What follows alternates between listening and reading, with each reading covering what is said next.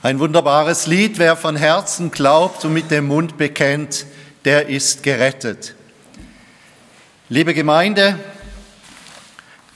das Thema dieses Morgens lautet, Versagen muss nicht das letzte, der Endpunkt sein in unserem Leben. Ich möchte ganz einfach und klar verkündigen, eigentlich jedes Kind und jeder Teenager sollte das schon verstehen können. Es soll aber mutmachend und stärkend sein. Das Thema geht uns alle gleichermaßen an. Es geht um unser Versagen. Ich habe hier eine Mayonnaise-Tube mitgebracht. Und äh, es geht ja um Schein oder Sein. Was ist da drin? Wenn ich sie so anschaue, sieht sie etwas verknittert aus. Wenn ich das Datum anschaue, dann ist es abgelaufen. Und es braucht nicht viel, Einbildungskraft, um herauszufinden, dass das, was da drin ist, vielleicht gar nicht so gut ist. Ich habe aber auch eine Tube mitgebracht, die habe ich erst gestern gekauft. Da steht zwar Leid drauf und ich hoffe, dass unser Christsein nicht Leid ist. Wie bekomme ich heraus, was in dieser Tube drin ist? Ob das wirklich genießbar ist? Es braucht Druck. Ich muss es herausdrücken. Und so ist es auch in unserem Leben. Unter Druck kommt heraus, was drin ist in unserem Leben, wie unser Christsein beschaffen ist. Und da wurde ich kürzlich ganz schwer beeindruckt, als ein Kollege aus Frauenfeld erzählt hat von den ersten Ukraine-Flüchtlingen, die aufgenommen wurden. Und da kamen natürlich die Medien, da kam die Thurgauer Zeitung und hat gefragt, wie empfinden Sie, wenn Sie an die Russen denken? Welche Gefühle sind das? Und da hat man eine ganze Reihe vorgegeben, Wut, Ärger, Hass, Vergeltung. Und dann sagte eine Frau, Erbarmen. Wir haben heute Morgen in der Bibel gelesen, in der Bergpredigt, Matthäus 5, und da haben wir gelesen, dass wir unsere Feinde lieben sollen. Da wurde enorm Druck aufgesetzt. Und was kam heraus? Erbarmen, Liebe, Vergebungsbereitschaft. Wie ist es mit uns?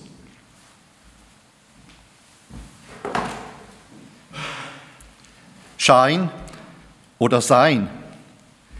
Ich bin froh, dass es ein Evangelium gibt, auch für glaubende Menschen.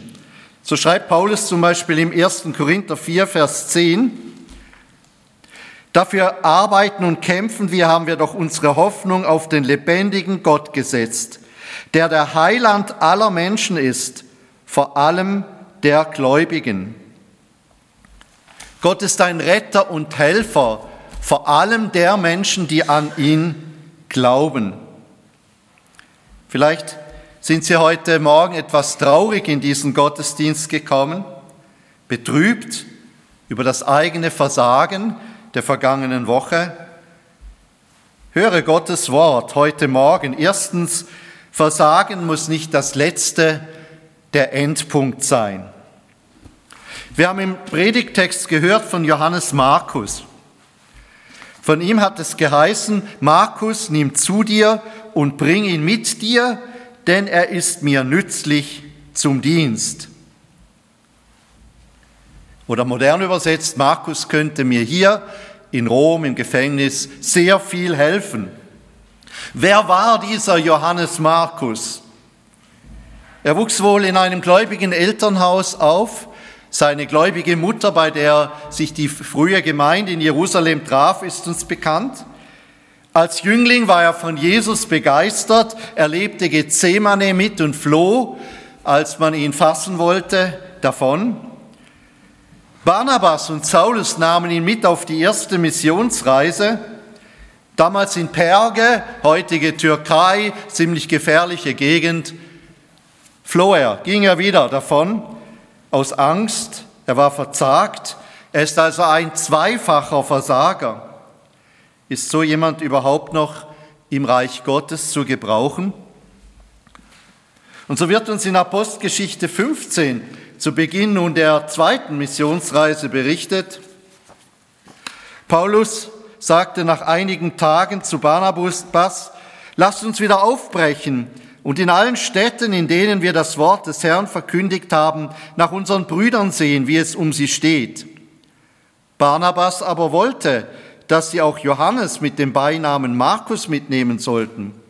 Doch Paulus hielt es nicht für richtig, jemanden mitzunehmen, der sie in Pamphylien im Stich gelassen hatte und nicht mit ihnen ans Werk gegangen war.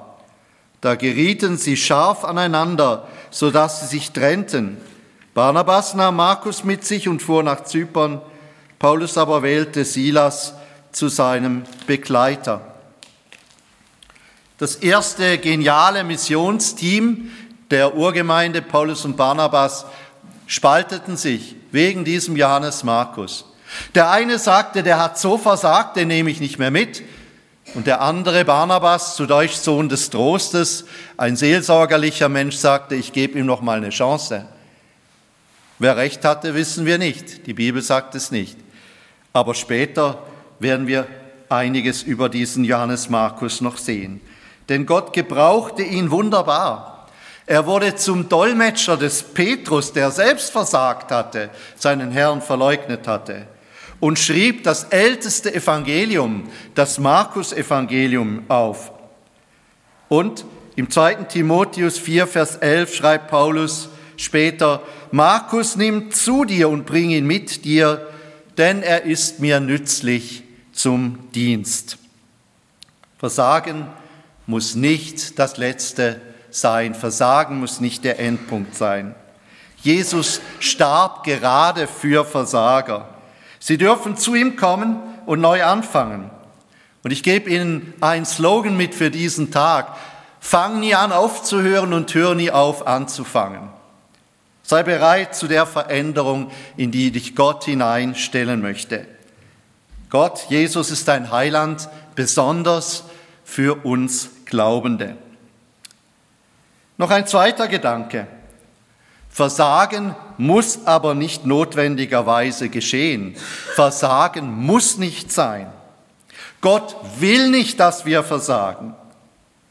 Versagen ist nicht notwendig. Es war nach Ostern. Meine Frau und ich waren in Lugano in den Ferien. Unser ältester Sohn mit seiner Familie, sie waren auch dort, sie haben uns eingeladen zum Abendessen. Dank äh, GPS haben wir gefunden, wo sie wohnten. Und dann waren wir länger dort und ich wurde müde und wollte, sollte nun durch Lugano wieder nach Hause fahren. Und ich dachte, das Einzige, was du tun kannst, um den Weg wieder nachts zu finden, fahr genauso, wie du gekommen bist. Kurz vor einer Kreuzung war aber ein Verbotsschild, es war eine Einbahnstraße.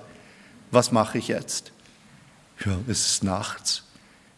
Schnell um die Ecke und die Sache ist erledigt.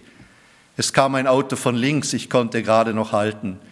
Aber dann sah ich im Rückspiegel, es kam aber auch eines von rechts. Und es hätte einen schlimmen Unfall geben können. Und ich habe das Leben meiner Frau und mein Leben ein Stück weit aufs Spiel gesetzt. Was für ein Versagen.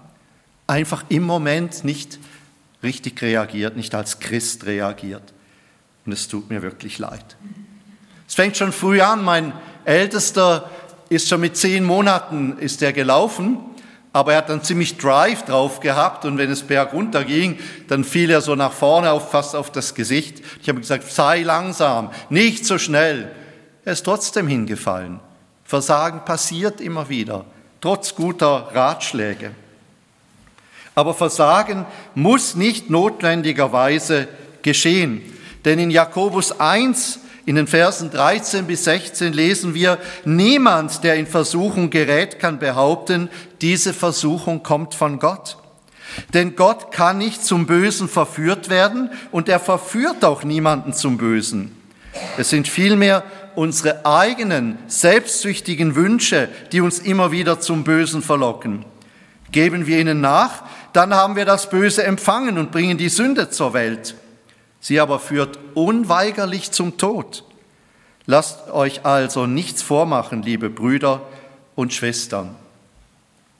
Versagen muss nicht sein.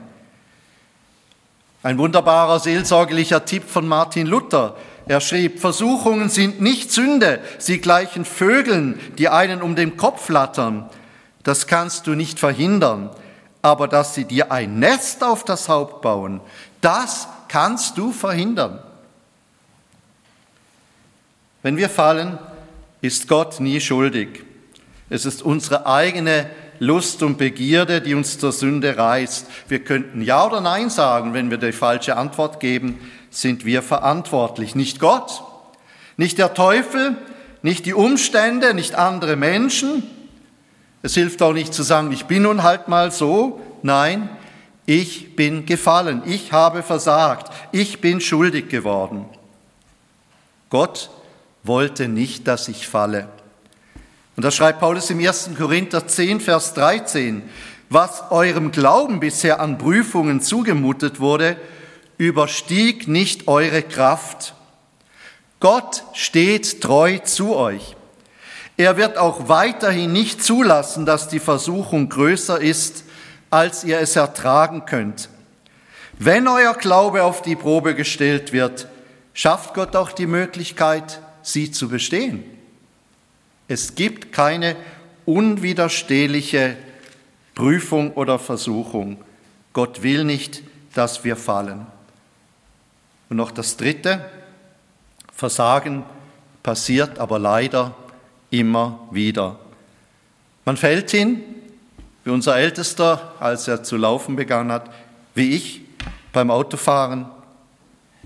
Wichtig ist, dass wir dazu stehen und wir brauchen auch als Gläubige immer wieder einen Heiland.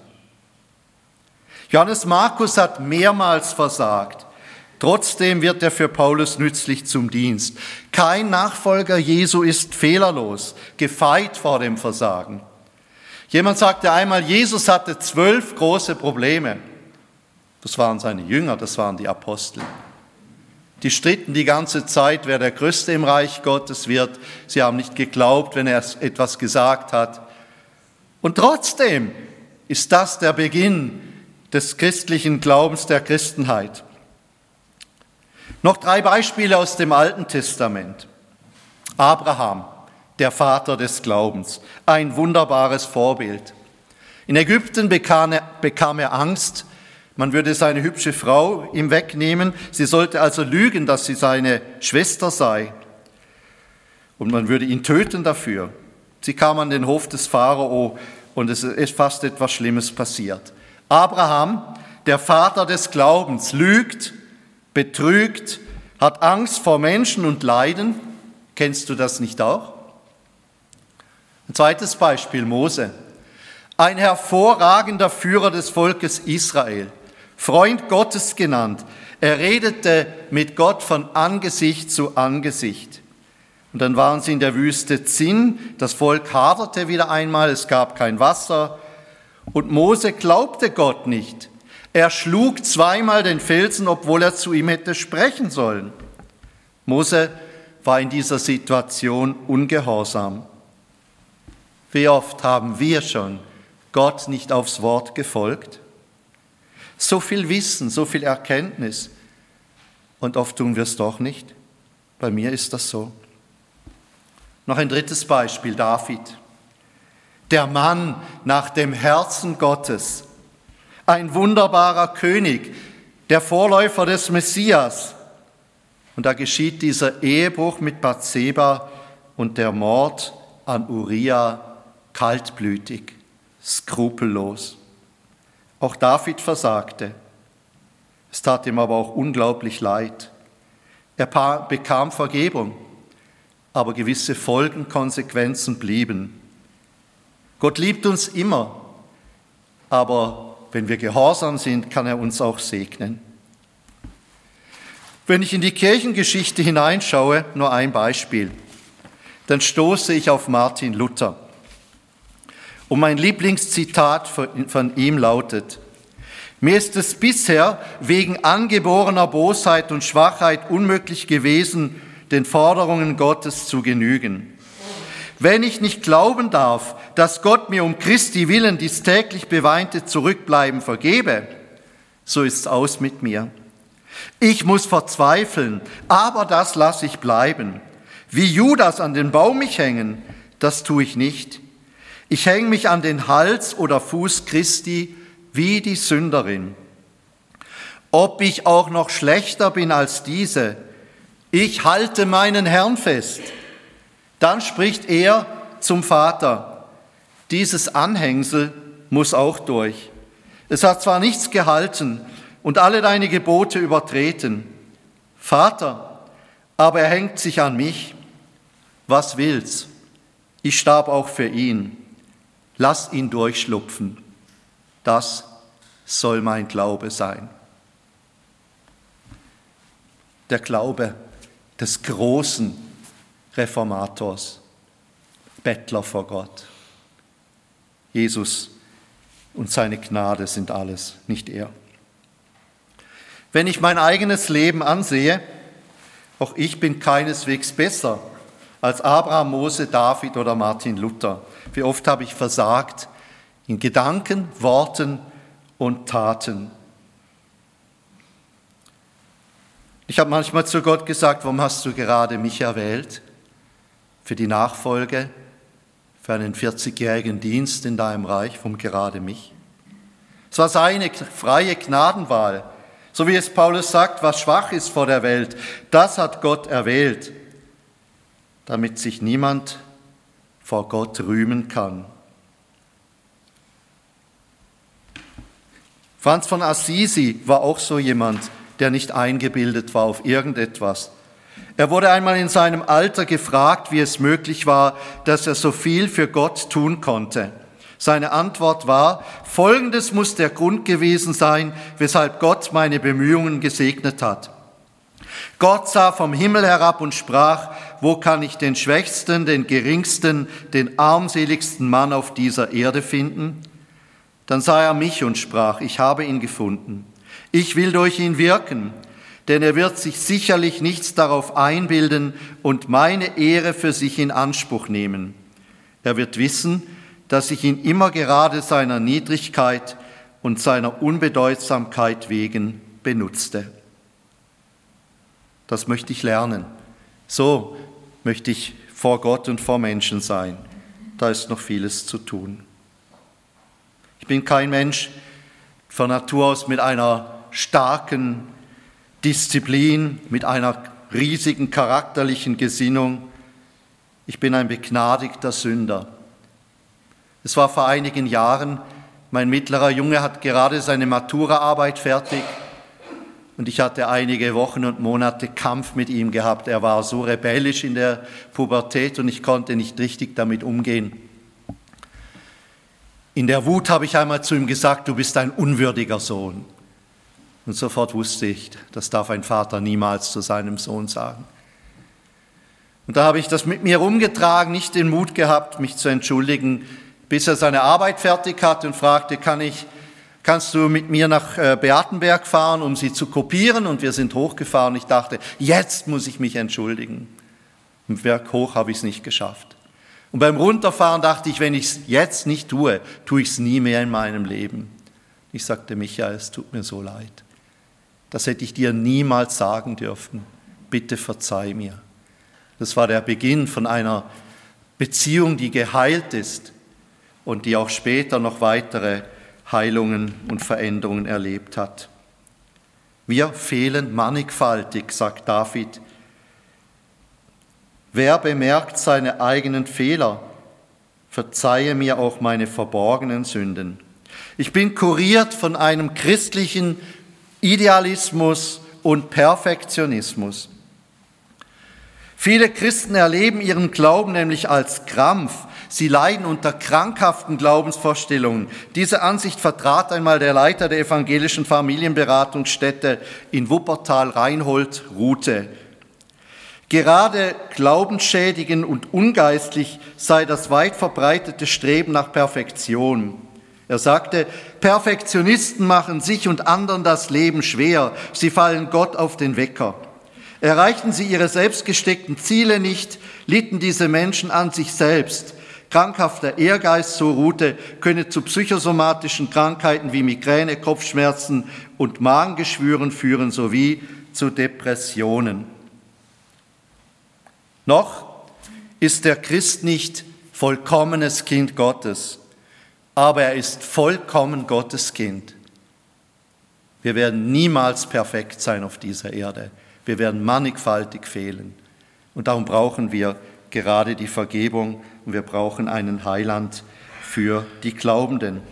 Auch Gläubige bleiben Menschen mit vielen Schwächen und Fehlern. Auch überzeugte Christen versagen immer wieder leider. Ja, sonst wäre ja Gemeindearbeit und Seelsorge spielend leicht. Oder sind wir alles lauter Engel? Ich bin es nicht. Trost ist, dass Gott ein Heiland ist, besonders für die Gläubigen, der vergibt, aber auch verändert, sodass man über die Jahre sehen kann, Gott ist am Werk in meinem Leben, auch wenn ich es ihm nicht immer leicht mache. Ich darf mit meinem Versagen immer wieder zu ihm kommen. Und wie heißt es im Hebräerbrief von Jesus in Kapitel 4, Vers 15? Da heißt es, denn wir haben ja nicht einen hohen Priester, der mit unseren Schwächen kein Mitleid haben könnte, sondern der wie wir in allem versucht worden ist, doch ohne Sünde. Darum lasst uns mit Zuversicht vor den Thron der Gnade treten, damit wir Barmherzigkeit empfangen und Gnade finden, wenn wir Hilfe nötig haben. Und ich habe diese Hilfe und diese Gnade immer und immer wieder nötig. Und das ist dann eine herrliche Erfahrung, wie es Paulus im Römer 5 schreibt, wo die Sünde mächtig geworden ist, da ist die Gnade noch viel mächtiger geworden. Jesus, ein Heiland für die Glaubenden, aber nicht für die Selbstgerechten.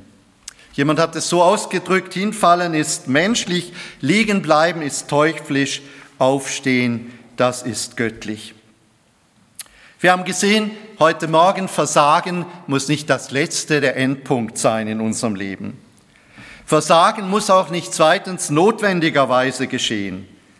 Aber drittens, Versagen passiert leider immer wieder. Gott möge uns segnen und uns ermutigen durch diesen jungen Mann, Johannes Markus, der zu Hause bleiben sollte, den man nicht mehr brauchen wollte und der nützlich wurde zu einem Dienst. Amen.